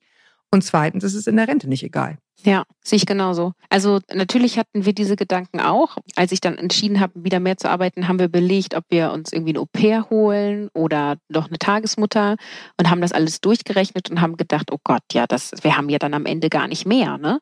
Also dann arbeite ich mehr, aber wir haben gar nicht mehr. Und dann war nämlich aber genau dieser Punkt, wo ich gesagt habe, ja, aber ich erhoffe mir dadurch eine viel höhere Zufriedenheit. Ich investiere in meine Zukunft und ich habe jetzt, da war meine große sechs zu dem Zeitpunkt oder fünfeinhalb, ich habe sechs Jahre lang jetzt wirklich beruflich so zurückgesteckt aufgrund der Familie. Es reicht mir jetzt. Ne? Also ich hatte richtig die Schnauze voll von meine Arbeit sortiert sich um. Ich höre das. ja. Ich höre das in jeder Zeile. Also ich organisiere meine Arbeit komplett um die Familie rum und ich habe auch so sehr diese Idee von ich möchte bedürfnisorientiert mit meinen Kindern umgehen. Ich gucke so auf die Bedürfnisse meiner Kinder, aber meine Bedürfnisse sind immer zurückgesteckt und jetzt läuft es so nicht mehr. Und das war der Moment, wo ich entschieden habe, ich arbeite mehr. Und dann war nochmal die Überlegung, arbeite ich jetzt mehr in der Selbstständigkeit oder gehe ich in eine Anstellung? Weil es ist natürlich nicht so einfach, eine Anstellung zu finden, wenn man die Freiheiten der Selbstständigkeit schon über Jahre oh, genossen ja. hat. Oh ja. Genau. Am Ende ist es ja aber dann die Anstellung geworden. Und zwar, da bin ich völlig davon überzeugt, dass das Fügung war. Da wird jetzt, glaube ich, nochmal klar, wie ich auch so als Mensch ticke. Ich habe mich hingesetzt, ähm, habe mich quasi wie Selbstcoaching in dem Sinne, habe mir überlegt, was ist meine Vision? Was brauche ich? Und habe mir so ein riesen Flipchart-Papier genommen, habe gekritzelt und gemalt, mir hier abends Musik angemacht, total kitschig so, ne? Und habe mir überlegt, ah, ich möchte irgendwo hinfahren. Ich möchte gerne in ein hübsches Büro. Auch am liebsten in die Bremer Überseestadt. Das ist da so schick, da würde ich am liebsten hin. Ich hätte gern flexible Arbeitszeiten. Ich hätte gern ein tolles Kollegium. Inhaltlich weiß ich nicht. Irgendwas, was zu mir passt. Training, Coaching, Beratung, die Ecke. Aber was genau, weiß ich irgendwie auch nicht. Dann kam mir auf jeden Fall diese Selbstzweifel im Sinne von, kann ich das? Will man mich? Und in Teilzeit bewerben. Und Stellen gibt sowieso nicht. Also auch diese Gedanken hatte ich alle. Aber mein Vorteil war ja, ich hatte ja die Alternative der Selbstständigkeit, dass ich da einfach mehr, also mehr Aufträge mir suche, mehr akquiriere und auch eben bereit bin zu reisen und einfach sage, okay, ich gehe jetzt auch außerhalb und ich gebe Seminare woanders und der Seminarmarkt zahlt ja auch ganz gut. Ne? Also ich muss ja gar nicht Montag bis Freitag wegreisen, sondern ich kann das ab und zu mal machen und hätte einen ganz guten Umsatz gehabt. Also ich hatte Alternativen und ich habe dann mich für zwei Wege entschieden. Einmal, ich suche eine Anstellung mit all diesen 100 Rahmenbedingungen, die ich mir da aufgeschrieben habe. Und ich gucke, welche Aufträge kriege ich noch mehr. Was kann ich beim Mama-Konzept machen? Gruppencoaching-Programme anbieten, im Online-Coaching mehr investieren. Und was kann ich im Offline-Bereich machen? Gibt es noch Kooperationspartner? Und dann hat mir das Leben Optionen geschenkt. Anders kann ich es nie sagen. Ich hatte einen Trainer, der hat mich angerufen. Caroline, wir haben vor sechs Jahren mal zusammengearbeitet. Ich habe hier einen Riesenauftrag. Wärst du bereit, 20 Seminartage zu nehmen? Der Tagessatz lag, glaube ich, bei 2500 Euro. Und du kannst die so übernehmen. Ich schreibe die Konzeption. Kannst du damit einsteigen? Ne, habe ich gedacht, das ist ja mal ein Angebot. Könnte ich jetzt machen. Ja, das hätte ich auch gedacht. Total cool. Habe ich erstmal gesagt, ja, ist für mich eine Option. Der, also der musste das noch einpitchen sozusagen, dass er mich damit reinnehmen mhm. kann. Habe ich Profil hingeschickt und dann habe ich alte Bekannte getroffen. Ich habe die gezielt gesucht und habe die auf einen Kaffee getroffen, weil die hier in einer Firma arbeitet, die hier recht bekannt ist in Bremen, die ich ganz cool finde, die so für New Work steht und alles irgendwie voll modern und wir sind alle eine Familie und so und habe mich mit der unterhalten und das ist letztendlich jetzt das Unternehmen geworden, wo ich arbeite. Und die hat gesagt, schreib mal eine Bewerbung an die und die und dann hatte ich da ein Vorstellungsgespräch und dann hatte ich letztendlich alles, was auf meinem Flipchart-Papier stand. Alles. Ja, aber ich glaube wirklich, ich habe die ganze Zeit jetzt so gedacht, ich wollte es nur nicht reinrufen diese Bestellung beim Universum. Ne? Ja. Du bist dir schon sehr klar geworden, was du eigentlich möchtest. Und ich glaube, das ist so ein bisschen das, was man jetzt schon mal so zusammenfassend sagen kann bei dem Weg, den du gegangen bist. Du hast halt immer wieder gefragt, dich selbst, ne? Befragt, was will ich, was wünsche ich mir, was will ich, was wünsche ich mir. Und nur dann kannst du ja Optionen überhaupt als solche erkennen. Ja. Und überhaupt irgendwie sagen, das ist in der Tat eine Idee, weil da habe ich mir eh schon drüber Gedanken gemacht, will ich so oder so. Du bist ja jetzt letztendlich bei einer Mischform gelandet. Ne? Genau. Du bist, hast du gesagt, du bist jetzt festangestellt, du hast diese Vorteile, die nicht zu unterschätzen sind. Urlaubsgeld, Weihnachtsgeld, bezahlter Urlaub, ne? so dieser ganze Kram. Und du hast eine Flexibilität drin. Also im Grunde Super Rezept. Genau, und ich hätte nie gesagt, ich muss beides machen, um das zu haben, sondern es ist genauso. Ich habe mir überlegt, was brauche ich, war dann dafür offen und bin dann losgegangen und dann ist es zu mir gekommen und jetzt für die Situation ist es wirklich super. Und es hat mir natürlich auch sehr geholfen, diese Anstellung zu bekommen. Also das sage ich auch immer wieder die Frauen, mit denen ich spreche, die Mamas. Ich hätte nie so selbstbewusst dieses Gespräch geführt, wenn ich irgendwie das Gefühl gehabt hätte, oh, ich will diesen Job unbedingt haben und ich brauche unbedingt diese Stelle, sondern ich bin da hingegangen und dachte, mal gucken, was die mir anbieten können. Ich weiß genau, was ich brauche und das war ja dann eine Initiativbewerbung und meine beiden Kollegen saßen vor mir, wir haben uns unterhalten und die sagten dann, ja, was, also wenn wir dir hier was anbieten sollen, wie sollte das denn aussehen, so von den Rahmenbedingungen her, ne? Und dann habe ich losgeschossen, ne? Ich habe gesagt, ich am besten drei volle Tage. Ich fahre hier 40 Minuten genau. hin. Ich habe mal hier ein Papier zubereitet, äh, vorbereitet. Zehn Seiten. Genau. Ich sage, ich brauche flexible Arbeitszeiten, ich brauche Homeoffice, so, so, so und so. Und dann habe ich natürlich auch inhaltlich noch gesagt, wo ich glaube, dass ich mich einbringen kann, was denen fehlt. Ich hatte dann natürlich über die Bekannte, die ich da kennengelernt habe, so ein bisschen rausgehört, was arbeiten die, was fehlt denen im Team, welche Kompetenzen könnten sie noch gebrauchen. Und da waren tatsächlich einige, die gefehlt haben, die ich habe und habe die dann schon auch gut verkauft, ne? Und habe mich da einfach dargestellt und habe mich präsentiert so. Und ich bin da jetzt ja anderthalb Jahre und habe dann mit den beiden, die mich eingestellt haben, jetzt irgendwie vor zwei Monaten oder so nochmal gesprochen und habe sie gefragt, ich sag, womit habe ich euch denn eigentlich gekriegt so, ne? Und die haben gesagt, du bist hierher gekommen und hast uns erzählt, wie wie wir dich benutzen können, also im positiven Sinne, was ist der Nutzen mhm. und welche Rahmenbedingungen brauchst du und alles, was du aufgerufen hast, sind Dinge, die wir eh leisten. Ja. Und die hatten einfach das Gefühl, ich bin das Puzzleteil, was da reinpasst. Das fehlt. Ja, also da nochmal sozusagen dieses Selbstvertrauen, was ich vorhin, ne? Du, du, du, du wirkst und bist offensichtlich eine Frau, wirkst wie eine, die, die ihren Wert kennt. Und das ist für mich so ein bisschen der Grund, weswegen ich auch vorhin gesagt habe, ich finde, dieser ganze Kampf über so viele Jahre hat sich total gelohnt, weil dieses Gefühl behältst du natürlich nur über die Jahre als Mutter, wenn du immer irgendwie so ein bisschen dran bleibst. Mhm. Ne, das, das verliert man sonst ganz schnell zu sagen, ich bin das und ich fordere das. Ja, und dafür musst du halt aber selber wissen, was du möchtest und es muss halt eben auch im gesamten Familienkonzept stimmen. Ne? Also ich finde, wir reden jetzt gerade auch so viel, wie war es für mich, ne? Aber ich finde auch den Blick einmal auf, wie war es für meinen Mann zu gucken. Ne? Allerdings, ja. So, mhm. und äh, der arbeitet als Architekt, hat eine 40-Stunden-Woche gehabt und hat gesagt, er würde gerne mindestens einen Nachmittag die Kinder betreuen. Ne? Und dann haben wir gesagt, okay, dann reduziert er auf 35 Stunden, dann klappt das. Und sein Arbeitgeber hat es nicht genehmigt. Der hat gesagt, kannst du nicht, gehst nicht runter. Dann hat er gesagt, kann ich Homeoffice machen, dass ich abends ein paar Stunden nacharbeite. Nö, Homeoffice machen wir auch nicht, geht auch technisch alles nicht. Natürlich geht es technisch alles. Also er hätte, mhm. hat, er hatte alles zu Hause, weil er auch eine Zeit lang selbstständig war. Der hatte alle Programme auf seinem Rechner. Der hätte sich über VPN einwählen können. Alles möglich. Nein, geht bei uns nicht. Ne? Und äh, mhm. der hat tatsächlich im Zuge dessen, dass ich dann bei der Anstellung angefangen habe, hat er bei seinem Arbeitgeber gekündigt und hat gesagt, mhm. ich gehe woanders hin und hat dann von vornherein quasi einen Vertrag unterschrieben mit 35 Stunden. Und der Arbeitgeber, wo er vorher war, der hat dann nochmal nachgebessert und hat gesagt, naja, bevor du gehst, können wir das mhm. ja machen. Genauso wie du sagst, ne, dann auf einmal ist ganz viel möglich. Und dann war es aber zwei Monate später immer noch so, dass sich nichts geändert hat, er die Vertragsänderung nicht bekommen hat, erwartet wurde, dass er 40 Stunden da ist. Und dann war irgendwie aus dieser ersten Bewerbungsflut, der er geschrieben hat, war ein super Angebot, was ihn inhaltlich auch so gereizt hat, dass er dann eben doch gegangen ja, ist. Ne? Das finde ich einen ganz, ganz wichtigen Punkt, dass du das nochmal sagst, weil wir hier wirklich ja nur sozusagen aus, aus Muttersicht reden. Für mich war ein Riesenpunkt immer, weswegen ich auch dran geblieben bin. Es gibt ja so Typen, ne, die Ärmel hoch und voll die Bulldozer, die ziehen Karriere durch und die schaffen das alles. Und nicht alle Männer sind so und wollen das auch gar nicht unbedingt. Und ich fand immer total wichtig, dass mein Mann auch sagen konnte, so jetzt, jetzt kann ich nicht mehr oder jetzt, jetzt mache ich was, jetzt habe ich die Freiheit, überhaupt irgendeine Wahl zu treffen. Weil wenn die erstmal in dieser Alleinverdienermühle drin sind, dann haben die natürlich auch überhaupt gar keine menschliche Wahlfreiheit mehr. Ne? Dann, mhm. dann heißt es Rabotten. Und jeder Ausfall ist eine Katastrophe. Und ich fand es immer auch ein, ein Riesenargument neben meinem eigenen Glück, weil ich meinen Beruf wirklich sehr, sehr liebe auch, zu sagen, okay, und wir sind jetzt hier zwei. Ich kann nicht, ich kann bei weitem nicht ranbringen, ne, was, was er jetzt ranbringt. Und dennoch kannst du sagen, gut, wenn alle Stricke reißen, dann drehen wir das hier komplett um. Und du hast immer noch die Wahl zu sagen, da will ich weg, da will ich kündigen. Und in diese Situation kommst du natürlich nur, wenn du beruflich ein bisschen dran geblieben bist. Mein berufliches Ziel ist ja auch, dass mein Mann und ich beide das gleiche Jahresgehalt haben, dass es völlig egal ist, wer wie viele Stunden arbeitet, so sozusagen. Ne? Also ob ich jetzt 24 oder 30 arbeite oder eher 30 oder 24 sozusagen.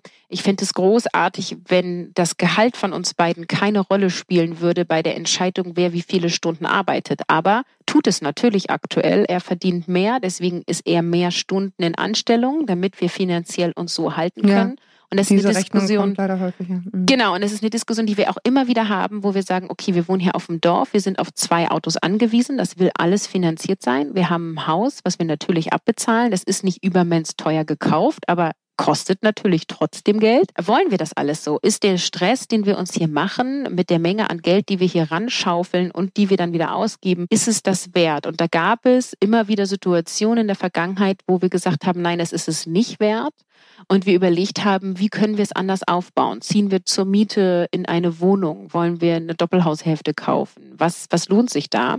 Und dann ist es aber so, dass wir ja schon vor ein paar Jahren gekauft haben und heute ja alles teurer ist als vor zehn Jahren. Das heißt, es hat sich dann doch nicht gelohnt und dann war irgendwie doch wieder, okay, vielleicht machen wir doch nochmal hier und da. Also was ich damit sagen will, ist, auch wir überdenken immer wieder und obwohl mhm. wir beide, ich sag mal, gute Jobs haben, ne? Äh, keine irgendwie schlecht bezahlten Berufe in dem Sinne haben, sondern das ist wirklich faires Geld, was wir verdienen, haben wir immer wieder zu knapsen und es liegt aber auch daran, dass wir halt einen gewissen Standard nicht loslassen wollen. Und das muss uns halt einfach bewusst sein und eine Entscheidung sein, die wir treffen. Ja, und ähm, ich finde, wenn wir sozusagen von Geld und Investitionen und so reden, meine Erfahrung ist, also wir haben jahrelang sehr, also im Grunde praktischen Nettogehalt sozusagen ausgegeben für eine gute Betreuung, die wir hier zu Hause haben konnten. Flexibel, weil ich extrem flexibel arbeiten musste über viele Jahre. Also ich war, da war ich noch Fernsehjournalistin. Es war immer auf Zuruf, morgen bin ich weg. Meine Erfahrung ist, sozusagen Kindern ein, eine Betreuung oder ein Zuhause zu bieten, in dem sie sich hundertprozentig sicher aufgehoben fühlen. Das muss, nochmal, um es deutlich zu sagen, nicht die Mami sein, die zu Hause bleibt, ne, sondern einfach ein Umfeld, was verlässlich ist, ist auch eine sehr gute Investition. Ne? Das, und das ist eben leider von Kind zu Kind sehr unterschiedlich. Es kann sein, läuft super in der Krippe, läuft super im Kindergarten, ist aber nicht bei jedem Kind so. Und ich finde auch, sich darüber immer wieder Gedanken zu machen. Nicht nur, was will ich und was will mein Mann und wie kriegen wir die Kohle nach Hause, sondern wie geht es den Kindern so, dass das auch wirklich für alle Beteiligten läuft. Weil das kann, finde ich, auch ein Boomerang sein. Ne? Wenn du da sozusagen immer gegen die Bedürfnisse lebst, wird es auch nicht einfacher. Ja, und das ist, also ich habe zwei Kinder, die nicht gerne in eine Fremdbetreuung gehen. Und das ist ja eben mit ein Grund, warum ich die Jahre dann selbstständig war, sodass sie quasi wenig betreut waren dass ich abends gearbeitet habe, wenn mein Mann da war. Der ist dann oft früh morgens arbeiten gegangen, dann war der dann um 16 Uhr da, dann habe ich nochmal gearbeitet und wir haben meine Schwiegermutter ins Boot geholt, was auch nicht immer einfach ist. Ne? Also ich liebe mhm. meine Schwiegermutter, aber es war nicht immer alles einfach und wir haben immer wieder auch Themen und müssen gucken, wie wir das geregelt bekommen. Und selbst bei meiner Schwiegermutter war es nicht so, dass meine Kinder da von Tag eins an geblieben sind. Ne? Also Mama und Papa sind die Besten und alle anderen können sich mal schön hinten anstellen. So ist irgendwie die Haltung insbesondere von der ersten. Und wir haben fast ein Jahr lang gebraucht, bis meine Tochter alleine bei Oma geblieben ist. Also auch, mhm. ne, also da war die, wir haben mit eins angefangen und mit zwei war das so, dass die gerne zur Oma gegangen ist. Genau, aber das meine ich mit Investitionen. Genau, und das ist aber genau ja? das. Also natürlich, ich weiß auch, das ist ein Privileg, dass meine Schwiegermutter so viel Zeit investiert und tatsächlich sind wir, also wir wohnen auch dicht beieinander, haben wir auch gezielt dann gewählt. Ne? Das sagtest du ja vorhin auch. So, das meine ich mit wohnen. Lebensform, genau. Genau, mhm. also mit einer Entscheidung so weit rauszuziehen, was für mich sonst eigentlich keine Option gewesen wäre, aber eben aufgrund dessen, dass hier Familie ist und der Wunsch auch da war, von deren Seite Seite aus uns zu unterstützen. Und jetzt funktioniert das großartig. Ne? Also es finden sich immer Wege, es ist immer eine Herausforderung und jeder muss da sein individuelles Konzept irgendwie finden. Ja, und es braucht einfach mal ein bisschen Zeit. Das meinte ich mit der Investition. Ne? Ja. Man denkt immer so, eine Eingewöhnung Kita muss schnell, schnell. Nein, wenn das länger dauert, aber es lohnt die Investition. Äh, diese Dinge in Ruhe und gut zu tun, in Ruhe und gut zu gucken, was ist eine gute Betreuung. Und dann kann man auch mit, mit einem freien Rücken loslegen, auch wenn das dann ne, natürlich trotzdem noch ein bisschen dauert, bis es alles wirklich super läuft. Ja. Ich wollte jetzt noch einmal fragen, Caroline, du machst das ja auch beruflich, du berätst andere Mütter. Mhm. Hast du das Gefühl, da kommen im Grunde alle mit den gleichen Themen? Ich sag mal Beispiel Hausarbeit oder pff, was immer es ist, Verdienst. Was, was sind so die Klassiker, wenn die zu dir kommen? Also Selbstvertrauen ist eins der Klassiker, was du angesprochen hast. So dieses Gefühl von, der Arbeitsmarkt will mich nicht haben, ich kann nichts oder ich kann nur sehr begrenzt Dinge anbieten und wie soll ich dann einen Job finden? Also sich so unter Wert verkaufen, keinen eigenen Wert mehr zu fühlen. ist der Klassiker und tatsächlich auch dieses, mein Mann arbeitet Vollzeit, ich kümmere mich um die Kinder. Wenn ich jetzt arbeiten gehe, wird es weiterhin so sein, mein Mann arbeitet Vollzeit, ich kümmere mich um die Kinder und darf arbeiten gehen. Also keine gleichberechtigte Elternschaft in dem Sinne, sondern. Das ist, glaube ich, de facto der Fall bei vielen dann auch. Genau. Ne? Oder wie siehst du das dann in, in der, im Coaching? Genau. Also das ist bei vielen der Fall und manche stört das auch gar nicht, aber ich habe natürlich die im Coaching, die das stört, die ähm, immer wieder mit der Frage kommen, wie können wir als Familie gleichberechtigte Elternschaft leben, auch wenn mein Mann glaubt, das ist gar nicht möglich. Und dann kommen aber die klassischen Themen, die wir auch hatten, im Sinne von oft lässt dann die Frau gar nicht das Kind los. Dann ist da ein Mann, der will helfen, aber der macht dann halt alles falsch und wird auch nicht in Ruhe gelassen und kriegt immer irgendwelche schlauen Ratschläge. Dann hat der Mann natürlich auch keine Lust mehr. Ne? Also da ist tatsächlich auch viel immer Partnerschaft dabei. Und es ist auch immer so dieses Thema, wie kann ich mich organisieren und trotzdem flexibel bleiben? Also der Wunsch ist immer da, berufliche Karrieren zu planen, den Alltag zu planen. Oft haben sie dann schon Plan B, wenn das Kind krank ist, wer kann wohin gehen. Und das klappt ja aber sowieso immer alles irgendwie nicht, wie man das plant. Und das ist auch immer wieder eine Frage, wie organisiere ich mich und bleibe trotzdem flexibel. Jetzt sag mal deine Ratschläge bitte. Ach, Ratschläge, jetzt kommt hier die Keule mit den Ratschlägen. Genau, Schläge. Das Wort ist eigentlich auch schön. Genau, also einmal, ich arbeite ja in einer Festanstellung als Agile Coach oder agile Beraterin, je nach Rolle. Was ist das? Das ist also Agilität ist quasi eine Methode, iterativ und transparent und in lernenden Schritten zu arbeiten. Also ich glaube, Viel zu viele Fremdworte. viel zu viele Fremdworte. Okay, also ich helfe Teams und Unternehmen zu einer lernenden Organisation beziehungsweise zu einem lernenden Team zu werden. Ist das verständlich? Ja. Wir arbeiten auch so, deswegen weiß ich, was es ist, aber wenn man es noch nie gehört hat, es, es, es geht im Grunde um so ein selbstständiges Arbeiten. Genau, selbstorganisierte. Teams sozusagen, die direkt am Markt agieren. Und natürlich kommen da Themen, wie organisiere ich mich, also beziehen, beziehe ich Elemente aus, ich nenne jetzt mal mehr Fremdworte, Scrum oder Kanban, wir arbeiten mit Boards, das kann ich jetzt so schnell nicht erklären, aber das ist quasi eine Antwort. Sich so zu organisieren, dass ich alles an einem Ort habe, das kann auch ein digitaler Ort sein, von dem ich dann aus verteile und durch gewisse Kategorien die Aufgabe ziehe. Vielleicht kann man es so Okay, ganz gut darf ich, zusammenpacken. darf ich, darf ich mal versuchen, es noch ein bisschen anschaulicher Ja. zu machen, weil wir auch so arbeiten. Es geht im Grunde darum, die, die, die, die Dinge, die anfallen, wo immer es ist, im Haushalt, in der Arbeit, überhaupt erstmal sichtbar zu machen, Mhm. sichtbar zu machen, wer tut sie und in welchem Stadium befinden sie sich eigentlich. Müssen sie noch getan werden? Müssen sie wöchentlich getan werden? Müssen sie einmal im Monat getan werden? Und wer ist da eigentlich gerade dran? Und das so sichtbar zu machen, dass alle im Team das sehen können. Genau. Und wenn ich jetzt alleine für mich mich organisiere, gehe ich immer gerne nach der Methodik von David Allen, also Getting Things Done, ist ein gutes Stichwort für alle, die Lust haben, da das zu vertiefen. Und da ist eben die Idee, alle Aufgaben, egal ob privat oder beruflich, schreibe ich erstmal auf eine Liste. Das kann ein Stück Papier sein, das können Post-its sein, das kann ein Trello-Board sein. Ein, das ist quasi dein Backlog sozusagen. Mhm. Du schreibst alles in eine Liste und dann gibt es quasi den nächsten Schritt, wo du das durcharbeitest im Sinne von, du sortierst es auf deine Unterlisten. Also dann gibt es eine private und eine berufliche, dann eine für Familie. Das, also wie man das aufbaut, gibt es verschiedene Methoden. Und das ist zum Beispiel was, was wir im Coaching erarbeiten. Welche Listen passen für mich wie? Welche Methodik nutze ich? Welches Medium benutze ich dafür? Und dann sortierst du das quasi darauf ein. Und dann ist halt die Idee, du hast jetzt einen Zeitslot frei. Ja, also du bist jetzt auf der Arbeit und hast jetzt zwei Stunden bis zum nächsten Termin. Und dann guckst du halt in genau die passende Liste und entscheidest dich dann, diese Aufgabe zu erledigen, die dort steht, weil du weißt, du kannst das jetzt in zwei Stunden bearbeiten. Das ist auch so dringlich, dass das jetzt dran ist. Das ist wichtiger als die anderen Aufgaben und so weiter. Und das passiert halt im Privaten, kannst du das genauso nutzen wie im beruflichen. Und das sind halt Systeme, die flexible Organisation möglich machen und die vor allem dazu führen, dass du den Kopf frei hast, ne? Weil du weißt, du hast ein System, auf das du dich verlassen kannst.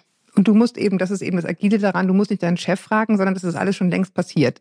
Da gibt's einen Zettel oder da gibt's irgendwie was, ne, ein digitales Tool, wo die Aufgaben eh draufstehen. Du, du pflückst es dir dann nur vom Baum. Genau, dieses Pull-Prinzip, ne? Du ziehst mhm. dir dann das, was du brauchst. Und damit kannst du dich im Team organisieren, damit kannst du dich im Unternehmen organisieren und du kannst dich eben selber damit organisieren. Und wenn man das noch nie gehört hat, ist das relativ komplex. Wenn man das aber einmal für sich aufgebaut hat und irgendwie eine Woche probiert hat, dann geht das sehr leicht von der Hand und hilft sehr. Und ich finde, Organisation ist schon ein großer Teil für die Vereinbarkeit von Familie und Beruf. Es ist bei Weitem nicht der wichtigste Teil. Da sind nämlich dieses Emotionale und Gefühle viel, viel größer und ist deswegen auch eben großer Bestandteil der Frauen, die zu mir kommen. Aber Organisation ist auch mit Klassiker, immer und immer wieder dabei. Ja, ich finde, wenn man so erzählt, klingt es nach dem Motto, oh, will ich jetzt echt so eine Beziehung führen, wo man sich so die ganze Zeit so verhandelt? Meine Antwort darauf ist, man führt sowieso die ganze Zeit eine Beziehung, in der man verhandelt, nur halt irgendwie so subkutan, ja?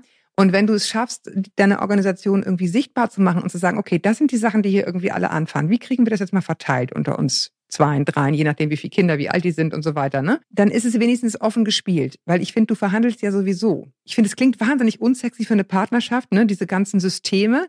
Aber es ist eben auch wahnsinnig unsexy, wenn es ungeklärt ist. Und wenn du die ganze Zeit so Kämpfe führst, die, die, die irgendwie nicht so richtig an die Oberfläche kommen, ne? Auch schade. Also in dem Moment, wo beide Elternteile arbeiten und zusammen wohnen, oder vielleicht auch sogar, wenn sie getrennt wohnen, aber wenn in dem Moment, wo man sich als eine Familie äh, fühlt, dann muss man sich ja absprechen. Und dann ist nur noch die Frage, wie man sich abspricht. Aber man muss sich ja absprechen, sonst weiß ja der eine nicht, wo jetzt das Kind mhm. ist, wer das Kindergartenbrot macht und weiß ich nicht. Und die meisten haben halt oft die Idee, das läuft schon irgendwie und dann ist es halt ja. halt oft so, dass die Frau irgendwie alles rettet. Genau, da hast du immer dieses Mental Load Problem, nennt man das, ne? Also genau. einer hat alle Zügel im Kopf in der Hand und ist völlig am Ende. Genau. Dazu neigen meistens die Mütter, die dann irgendwie wissen, ne, wer von den Freunden ist vegetarisch und wann muss der zum Sport und wann braucht er neue Turnschuhe. Genau, und heute ist wieder ja. ein Kind zu Besuch, das hat folgende keine Allergien, das darf das, das und das nicht essen. Genau. Insofern ja, und ähm, also wir haben natürlich, weil ich jetzt aber auch sehr extrem organisiert bin, wir haben natürlich auch ein Familienboard. Ne? Wir organisieren uns als komplette Familie damit. Meine Kinder schreiben sich auch Zettel und ziehen die sich. Also es ist, finde ich, ein tolles System, aber das ist schon, glaube ich, sehr organisiert und durchstrukturiert. Ich glaube, das äh, schreckt eher die meisten ab. Ja, ja, man, man kann man ja mal ein bisschen ausprobieren, ne? Finde ich so was, was, was passt eigentlich für einen. Wir machen ganz viel mit so Online-Listen, wo die Kinder nicht immer sagen, Mami, ich brauche nochmal das und ich brauche nochmal das. Immer, immer nur Liste, Liste, Liste. Also die geben das sozusagen dann da ein und dann vergesse ich es wenigstens nicht. Das finde ich auch schon mal viel wert. Wir hatten auch mal so ein Board, mit dem wir gearbeitet haben. Es hat sich letztendlich, habe ich dann immer nur die Zettel von A nach B geklebt. Es hat sich nicht, nicht wirklich bewährt. Aber ich finde, man muss halt immer aufpassen. Wir sind im Endeffekt jetzt dabei gelandet, dass wir sozusagen Themen verteilen. Ja, also ich bin jetzt, ich mache so für mich Sport, aber bin ansonsten jetzt nicht so ein Sportfetischist. Mein Mann hat als, als Kind und Jugendlicher wahnsinnig viel Sport gemacht. Unsere Kinder machen das auch. Das ganze Thema Sport ist irgendwie seins. Anmelden zu irgendwelchen Fußballturnieren, die Sportklamotten, die da, was da alles dranhängt, da brummt ihr ja der Schädel. Und dieses Thema ist sozusagen komplett bei ihm gelandet und andere sind bei mir. Ne? Und da muss man einfach immer wieder gucken, kann man es vielleicht auch so aufteilen, dass man sagt, du hast das Thema komplett, ich habe das Thema komplett. Auto, Haus und so weiter was immer es dann halt jeweils ist, ne? Irgendwie Überweisungen, Bürokratie, Steuererklärung, muss auch nicht immer der Mann machen. Also, dass man sich diese Themen so ein bisschen aufteilt. Aber klar, die Idee, das sozusagen aufzuschreiben und zu gucken, was gibt es überhaupt alles, ist übrigens erschreckend viel, Klammer auf, Klammer zu. Ja. Finde ich schon mal einen Riesenschritt, ne? sich überhaupt erstmal sichtbar zu machen. Was sind eigentlich die Aufgaben, die hier täglich so, täglich so gewuppt sind? Hand aufs Herz, Hausarbeit bei euch? Wir haben eine Haushaltshilfe. das muss auch mal klar gesagt werden, oder? Ja. Ohne gehst es schon unter. Also ich putze gar nicht. Tatsächlich, was ich an Haushalt tue, ist sowas wie Aufräumen, äh, Wäsche waschen, Essen kochen. Ja, das ist ja schon viel. Genau, mhm. mein Mann räumt äh, gleichwertig viel auf, macht keine Wäsche, macht dafür das an Garten, was wir machen. also mhm. nicht so viel tatsächlich. Äh, genau, auch er kümmert sich um die Autos, da sind wir relativ klassisch. Also das sind auch so Themen, die wir verteilt haben. Und es ist halt immer so, bevor die Haushaltshilfe kommt, räumt die komplette Familie zwei Stunden auf. Die Kinder nicht zwei Stunden am Stück, aber zumindest ihre Zimmer müssen sie selber aufräumen. Und das Ziel ist halt immer, so dass gesaugt und Staub gewischt werden kann. Ne? Also es ist dann auch nicht unbedingt alles picobello. Genau, und viel mehr machen wir nicht. Also ich habe tatsächlich sehr runtergeschraubt im Haushalt. Also sowas wie Fensterputzen machen wir einmal im Jahr. Überlegen jetzt auch, ob wir doch jemanden mal kommen lassen, der das macht, weil wir es irgendwie dieses Jahr noch gar nicht gemacht haben. ja, Auto aussaugen machen wir auch super selten. Ich habe ja ein Kind im Waldkindergarten. Man könnte es eigentlich wöchentlich aussaugen. Das mache ich vielleicht zweimal im Jahr. Also das sind so Sachen, ähm, wir, Mhm. wir vergammeln hier nicht, aber es ist nicht tippitoppi. Ja, gut. Also ich meine, das ist mal das allererste, ne, dass man sich das so ein bisschen abgewöhnt. Aber ich finde es einfach wichtig. Also wenn wir jetzt darüber sprechen, ne, es gibt einfach wahnsinnig viele Dinge, die in so einer Familie anfangen. Und ich finde, es muss auch benannt werden, wie kriegt man den Kram denn dann weg? Ja, es geht ja nicht nur darum, die eigene Karriere zu planen und wo sind die Kinder gut untergebracht, sondern eben auch, wie kriegst du diese ganze Wäsche gewuppt und dieser ganze Kram, der da dranhängt. Und da gibt es eben sehr viele, die sich auch mit zwei Gehältern diese Hilfe gar nicht leisten können. Und da wird es dann, finde ich, wirklich haarig, wenn die Frauen ne, viel arbeiten, auch was beitragen zum Einkommen und dann noch den ganzen Haushalt machen. Das kann irgendwie nicht sein. Da werde ich jetzt auch immer enger. So, Ja. ne, wenn man das so beobachtet bei Frauen, wo ich denke so, äh, nee, da müsst ihr echt nochmal irgendwie, finde ich, nachdiskutieren. Ne, wenn sozusagen kein Geld da ist für eine Putzfrau oder für jemanden, der einfach im Haushalt hilft, dass man dann echt nochmal sagt, also okay, ich arbeite vielleicht nur 30 Stunden und du 40, aber dennoch, ne, wenn ich hier die Kinder mache, dann müssen wir uns hier irgendwie die Wäsche aufteilen. Also, dass man da sozusagen jeden Abend bis 11 Uhr steht und noch Wäsche zusammenlegt, da bleibt auch nichts mehr nach von der Beziehung. Ne? Ja, nee, sehe ich genauso. Und also das sind ja auch oft die Dinge, wo wenig drüber gesprochen wird. Ne? Also wir benutzen ganz viele solche Unterstützungen. Ne? Also wir bestellen zum Beispiel auch alles online, was so Drogeriemarktartikel sind, weil der nächste Drogeriemarkt ist 15 Kilometer entfernt. Das wäre für mich ein Nachmittagsausflug. Das heißt, alles an Shampoo, Haargel und Co. bestellen wir online. Wir bestellen unser Futter online. Wir haben nämlich auch noch zwei Katzen. Das sind alles so Sachen. Ich würde sogar einen Lebensmittellieferservice nutzen, wenn er hier auf dem Dorf geliefert werden würde, was leider nicht der Fall ist. Aber wir benutzen ganz viele ja, Unterstützungssachen, die es gibt, inklusive eben auch Dienstleistungen, die wir einkaufen. Und ja, das ist das Erste, wofür wir Geld ausgeben und eher einen Urlaub sausen lassen, ist tatsächlich eine Haushaltshilfe. Genau, das ist ganz häufig, das ist bei uns echt auch, wir machen das genauso. Es gibt irgendwie eine Kiste, die geliefert wird mit irgendwelchen Gemüsen und so weiter. Das muss ja jetzt nicht immer ein großes Online-Versandhaus sein, sondern es kann ja, ne, man kann alle möglichen Wege finden, aber ich finde, das zu automatisieren, nenne ich es jetzt mal, ja, wie die Dinge zu einem ins Haus kommen, wie immer das funktioniert, einmal im Monat den Mega-Einkauf mit einem richtig durchdachten Zettel, also dass man auch da sich gut organisiert, wie kommen die täglichen Verbrauchsgüter eigentlich ins Haus. Das ist eine unglaubliche Zeit, die damit drauf geht. Und ich finde, sich da wirklich gut Gedanken zu machen, was brauchen wir eigentlich immer, einen Essensplan zum Beispiel zu machen, das kann auch sehr, sehr viel Entlastung bringen, ist sozusagen meine Erfahrung. Ja. Teile ich total. Machen, machen wir genauso. Ich versuche immer noch sozusagen dieses Online-Ding so viel zu vermeiden, wie es geht. Das ist auf dem Dorf natürlich noch was ganz anderes. Ne? Wir haben hier so ein kleines Kleinstädtchen, da geht das. Aber in der Tat finde ich dieses Automatisieren von so repetitiven Aufgaben, die immer wieder sind, wo man weiß, man braucht sowieso jede Woche fünf Liter Milch. Da kann man schon gucken, wie, wie kriegt man das ins Haus, ohne dass man da jetzt fünfmal am fünfmal die Woche losläuft für jeweils einen Liter. Genau, und also genau dieses Thema Online-Kaufen, ne, hatte ich lange auch irgendwie Thema mit, wo ich irgendwie dachte, oh Gott, jetzt bestellst du irgendwie alles online und äh, ne, jedes Mal kommt der Postbote und jedes Mal Verpackungsmaterial und so weiter. Aber genau. Der ne, hat schon Bandscheibe. Der, das, was mich da beruhigt, ist, weißt du, bevor ich losfahre zum Drogeriemarkt, um ein paar Windeln zu kaufen und wieder zurückfahre, den Sprit, den ich verfahre, was ich das Auto abnutze, was das für mich an Familienzeit und Energie kostet, Genau. ist einfach ist einfach nicht der Gegenwert da und wir, und wir haben die Alternativen und deswegen bin ich da inzwischen ziemlich losgelöst und bestell da viel. Aber klar, ich gucke schon auch, dass ich jetzt irgendwie nicht eine einzelne Zahnbürste mir online schicken lasse. Ne? Genau. Organisiert ist immer gut, ne? Also einfach sammeln. Genau, das ist dann ein Riesenpaket, was kommt. Mhm. Ich könnte noch stundenlang weitermachen, aber wir machen jetzt mal Schluss. Nein, also ich danke dir total, dass du dir die Zeit genommen hast. Es ist ein, ein riesenweites Feld, da könnte man vielleicht Jahre drüber reden und, und das irgendwie so ein bisschen klein hacken, aber ich glaube, so ein paar Tipps haben wir jetzt schon mit auf den Weg geben können. Ne? So eine innere Flexibilität, sich erhalten, ähm, sich gut organisieren. Ich glaube, da führt wenig Weg dran vorbei und sich in ein gutes Netz begeben, was einen stützt und schützt und wo man um Hilfe bitten kann gegenseitig. Das ist, glaube ich, immer schon mal ein ganz guter Ansatz und ja, an sich selber glauben. Genau. Caroline, ich danke dir für die Zeit, die du dir genommen hast und danke euch da draußen, dass ihr euch die Zeit genommen habt, uns zuzuhören. Ich hoffe, ihr habt ein paar Inspirationen mitnehmen können. Ich freue mich, wenn ihr mir schreiben mögt an podcast.eltern.de. Abonniert uns, dann verpasst ihr keine Folge. Und ja, bis wir uns wieder hören, haltet den Kopf über Wasser. Ahoi aus Hamburg. Tschüss, Caroline. Tschüss.